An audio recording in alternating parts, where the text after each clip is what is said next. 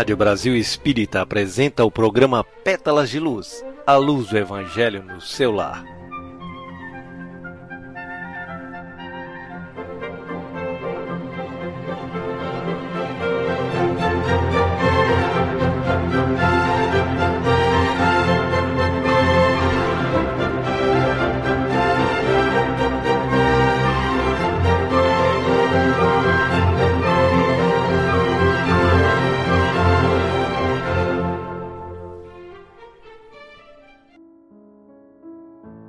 Boa noite, Carlos. Boa noite a vocês que estão sintonizados na Rádio Brasil Espírita. Que a luz do Mestre Jesus os envolva, bem como a toda a humanidade com a aura da serenidade e bem-estar.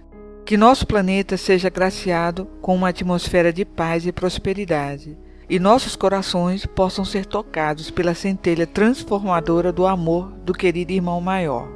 Neste momento, damos início ao programa Pétalas de Luz. Eu, Olga, Júlia e Carlo, estaremos com vocês para a realização do Evangelho no Lar. Sabemos que o culto cristão do lar é momento de encontro fraternal entre os familiares, amigos e vizinhos.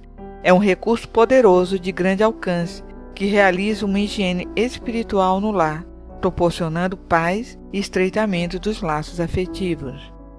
A prática do Evangelho irradia vibrações de amor e atrai os benefícios espirituais auxilia a suplantar as dificuldades e as vicissitudes da vida, acendendo-nos a luz da compreensão e da paciência, modificando aos poucos o padrão vibratório dos nossos sentimentos e nos tornando pessoas melhores, mais equilibradas e felizes.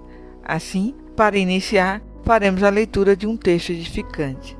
Na sequência, a prece de preparação do ambiente e a leitura de uma passagem do Evangelho segundo o Espiritismo e debateremos com os participantes, inclusive as crianças, o que compreendemos do tema.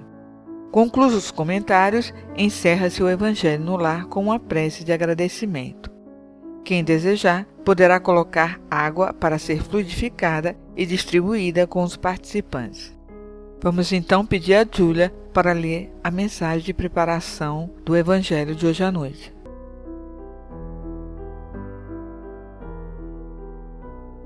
Falatórios. Mas evita os falatórios profanos, porque produzirão maior impiedade. Paulo, 2 Timóteo, capítulo 2, versículo 16. Poucas expressões da vida social ou doméstica são tão perigosas quanto o falatório desvairado, que oferece vasto lugar aos monstros do crime. A atividade religiosa e científica ha descoberto numerosos fatores de desequilíbrio no mundo colaborando eficazmente por extinguir-lhes os focos essenciais. Quando se é trabalhado louvavelmente no combate ao álcool e à sífilis, ninguém lhes contesta a influência destruidora.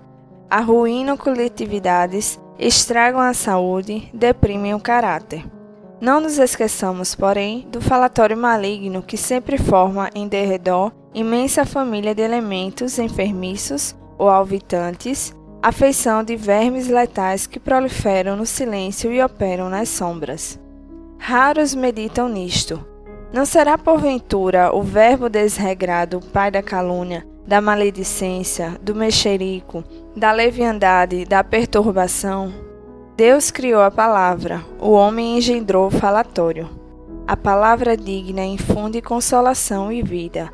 A murmuração perniciosa propicia a morte. Quantos inimigos da paz do homem se aproveitam do vozerio insensato para cumprirem criminosos desejos?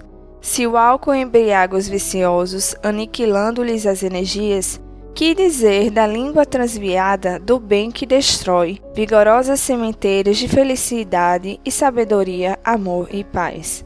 Se há educadores preocupados com a intromissão da sífilis, por que a indiferença alusiva aos desvarios da conversação? Em toda parte, a palavra é índice de nossa posição evolutiva, indispensável aprimorá-la, iluminá-la e enobrecê-la. Desprezar as sagradas possibilidades do Verbo, quando a mensagem de Jesus já está brilhando em torno de nós, constitui ruinoso relaxamento de nossa vida diante de Deus e da própria consciência. Cada frase do discípulo do Evangelho deve ter lugar digno e adequado. Falatório é desperdício, e quando assim não seja, não passa de escura corrente de venenos psíquicos, ameaçando espíritos valorosos e comunidades inteiras.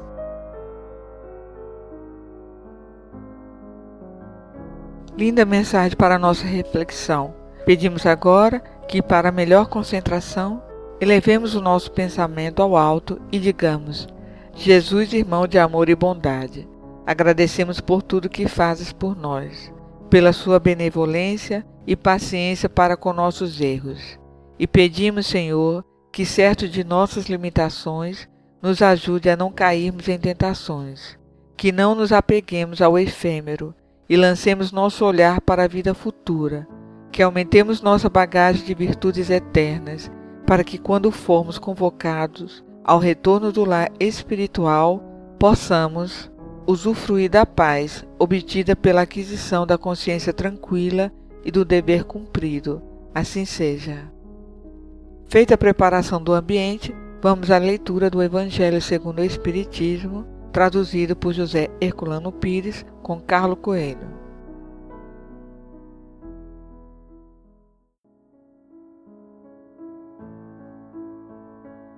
Bom, meus irmãos, para hoje sorteamos o capítulo 18, muitos os chamados, poucos os escolhidos. Iremos ler a parábola dos festins das bodas, a partir do item 1.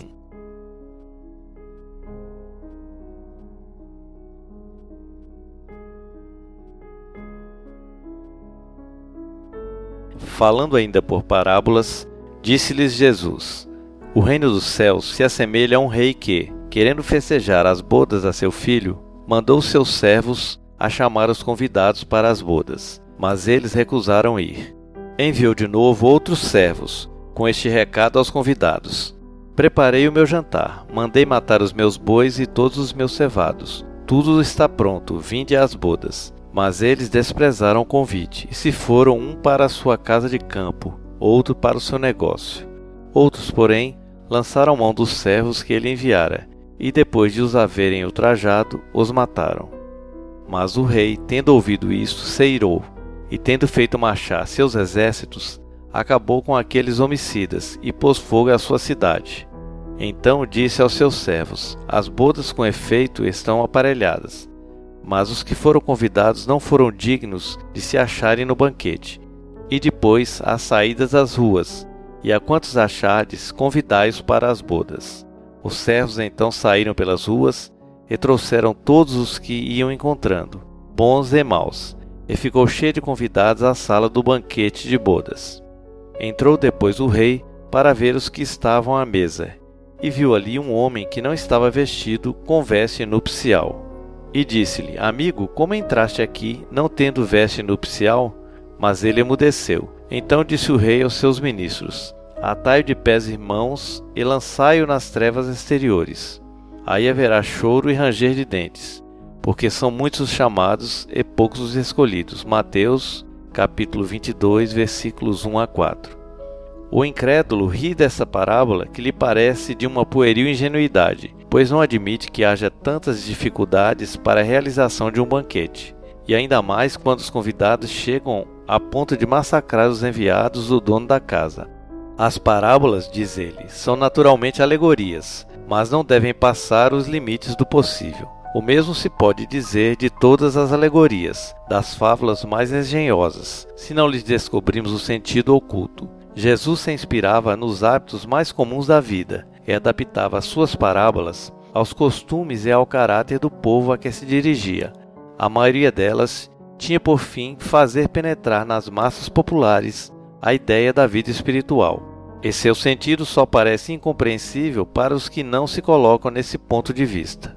Nesta parábola, por exemplo, Jesus compara o reino dos céus, onde tudo é felicidade e alegria, a uma festa nupcial os primeiros convidados são judeus, que Deus havia chamado em primeiro lugar para o conhecimento da sua lei. Os enviados do rei são os profetas, que convidaram os judeus a seguir o caminho da verdadeira felicidade, mas cujas palavras foram pouco ouvidas, cujas advertências foram desprezadas. E muitos deles foram mesmo massacrados, como os servos da parábola. Os convidados que deixam de comparecer alegando que tinham de cuidar de seus campos e de seus negócios, representam as pessoas mundanas que, absorvidas pelas coisas terrenas, mostram-se indiferentes para as coisas celestes. Acreditavam os judeus de então que a sua nação devia conquistar a supremacia sobre todas as outras, pois não havia Deus prometido a Abraão que a sua posteridade cobriria a terra inteira? Tomando sempre a forma pelo fundo, eles se julgavam destinados a uma dominação efetiva no plano material. Antes da vinda do Cristo, com exceção dos hebreus, todos os povos eram politeístas e idólatras. Se alguns homens superiores haviam atingido a ideia da unidade divina, essa ideia, entretanto, permanecia como sistema pessoal, pois em nenhuma parte foi aceita como verdade fundamental, a não ser por alguns iniciados, que ocultavam seus conhecimentos sob formas misteriosas, impenetráveis à compreensão do povo. Os judeus foram os primeiros que praticaram publicamente o monoteísmo. Foi a eles que Deus transmitiu a sua lei, primeiro através de Moisés, depois através de Jesus. Desse pequeno foco partiu a luz que devia expandir-se pelo mundo inteiro, triunfar do paganismo e dar a Abraão uma posterioridade espiritual tão numerosa como as estrelas do firmamento. Mas os judeus, embora repelindo a idolatria, haviam negligenciado a lei moral para se dedicar à prática mais fácil do culto exterior. O mal chegara ao cúmulo. A nação, dominada pelos romanos, estava esfacelada pelas facções, dividida pelas seitas, a própria incredulidade havia atingido até mesmo um santuário. Foi então que Jesus apareceu, enviado para chamá-los à observação da lei e para abrir-lhes os novos horizontes da vida futura. Primeiros convidados ao banquete da fé universal, eles repeliram, porém, as palavras do celeste Messias e o sacrificaram. Foi assim que perderam o fruto que deviam colher da sua própria iniciativa. Seria injusto, entretanto, acusar o povo inteiro por esta situação. A responsabilidade coube principalmente aos fariseus e aos saduceus, que puseram a nação a perder, os primeiros pelo seu orgulho e fanatismo, e os segundos pela sua incredulidade.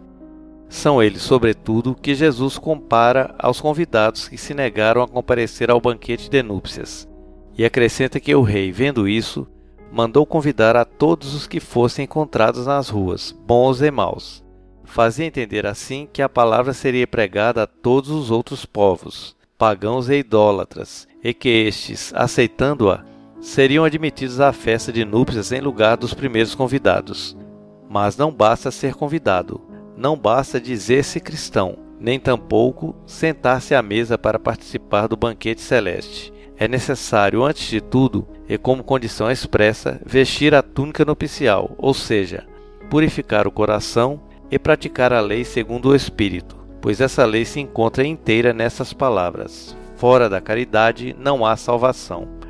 Mas entre todos os que ouvem a palavra divina, quão poucos são os que guardam e a aproveitam? Quão poucos se tornam dignos de entrar no reino dos céus? Foi por isso que Jesus disse: muitos serão os chamados e poucos os escolhidos.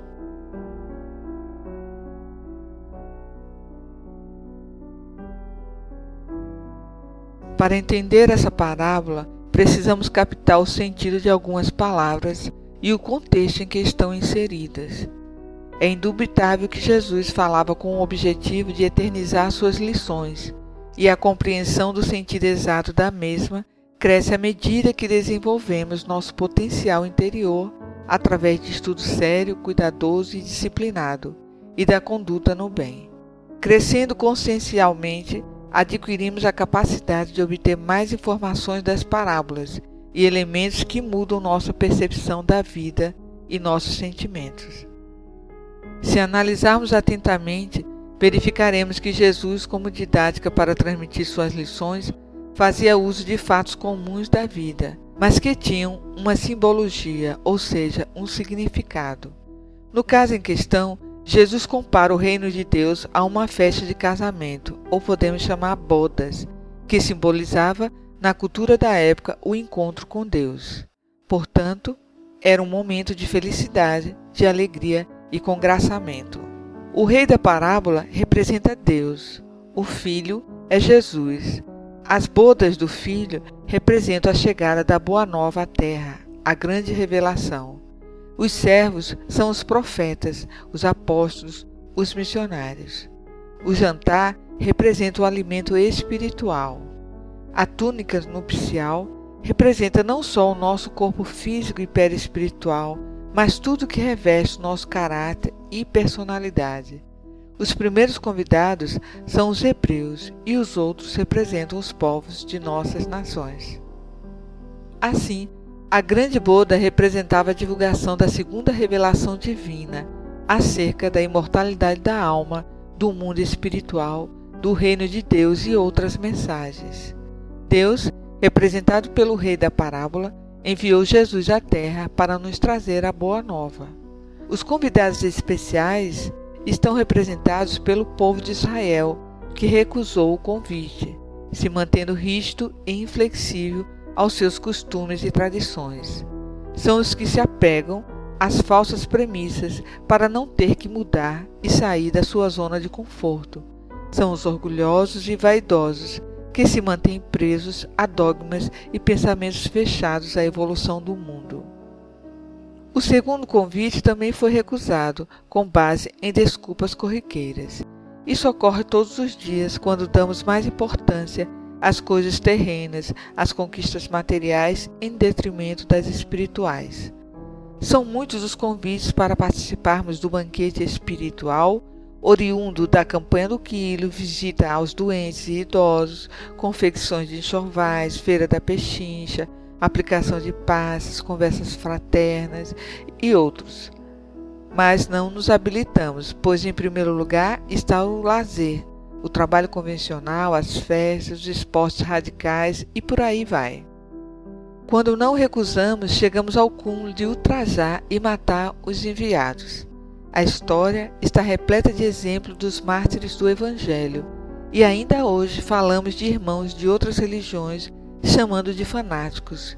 E há pouco tempo atrás tivemos notícia de instituições religiosas apedrejadas aqui no Brasil. E no exterior, alguns países ainda se mantêm presos à intolerância religiosa, matando seus dissidentes. Sobre a passagem que fala sobre o rei que se tomou de cólera e mandando contra ele seus exércitos, exterminou os assassinos e lhes queimou a cidade, Jesus tenta mostrar que a recusa do povo eleito por Deus em aceitar a boa nova coloca em movimento a lei de ação e reação, e que por isso as pessoas sofreriam as consequências dessa recusa. O último convite significa que a boa nova estaria divulgada a todos que tivessem ouvidos de ouvir e olhos de ver. Mas há ainda um outro ponto, o que Jesus quer dizer com entrar sem a túnica nupcial. Se podia vir todos que estavam na rua, não foram os pegos de surpresa para a festa, como poderiam se arrumar adequadamente?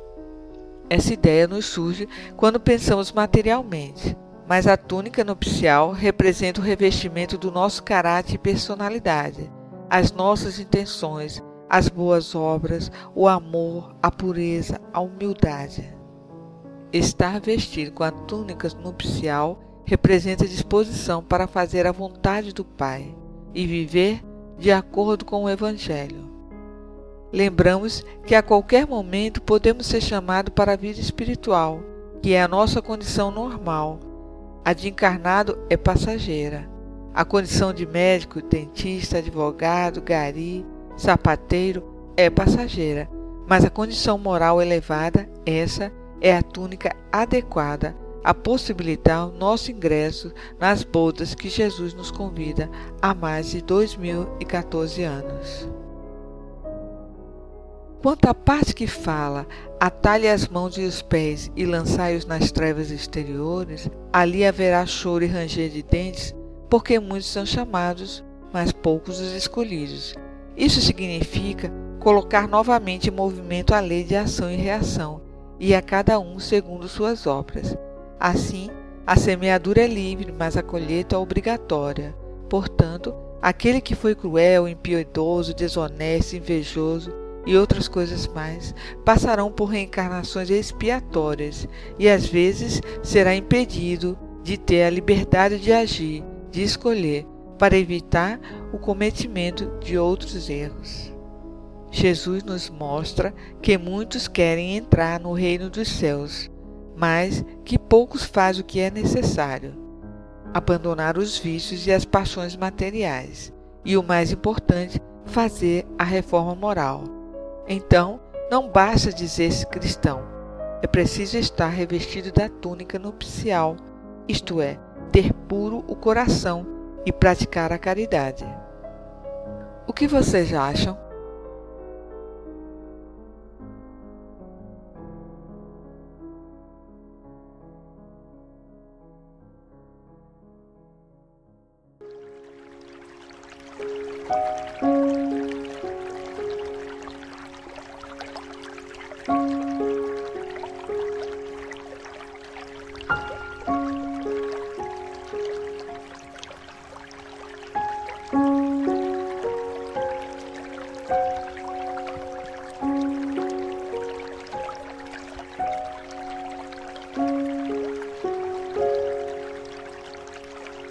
Mm-hmm.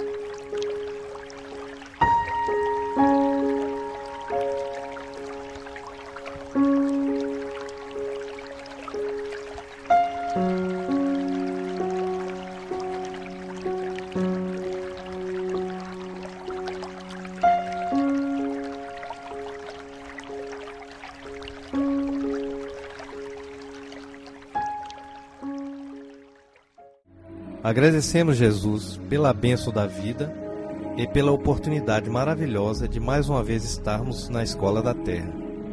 Obrigado pela saúde que nos dá forças para o trabalho, pelo pão nosso de cada dia, pela amizade que completa nosso ser com energias gratificantes do amor entre os irmãos do caminho. Muito obrigado, Senhor, pelo lar que nos acolhe protegendo-nos das intempéries da natureza, dando-nos a segurança perante os embates da vida, pelo seu cuidado constante, pela intuição que nos conduz nos caminhos seguros, pelas vibrações que sustentam o nosso ser e pelas energias que nos abastecem de forças para seguir mais essa jornada de forma equilibrada e tranquila. Ajuda-nos a construir um mundo melhor de onde o mal seja banido de vez, e somente o amor prevaleça. Ajuda-nos a eliminar em nós o egoísmo, que nos impede de estender os braços para ajudar nossos irmãos, e sermos caridosos e construirmos um mundo fraterno e de paz. Fluidifica Jesus, a água posta sobre a mesa, transferindo a ela as boas energias do alto, de forma que ela possa ser benéfica ao nosso corpo e nossa alma dando-nos saúde, alegria e bem-estar.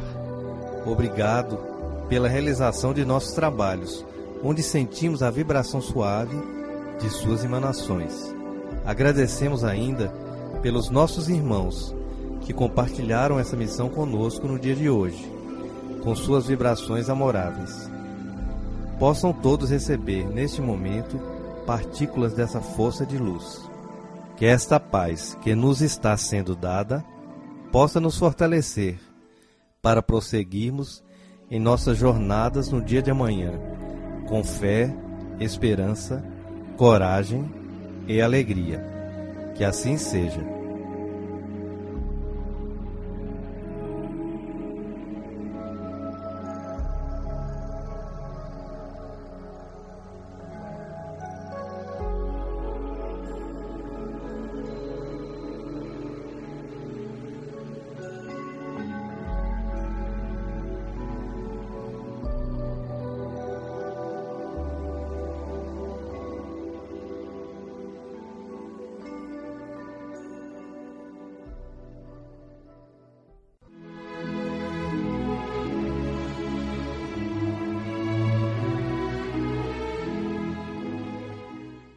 Assim, estamos encerrando mais um programa Pétalas de Luz, desejando a todos uma boa noite e uma ótima semana.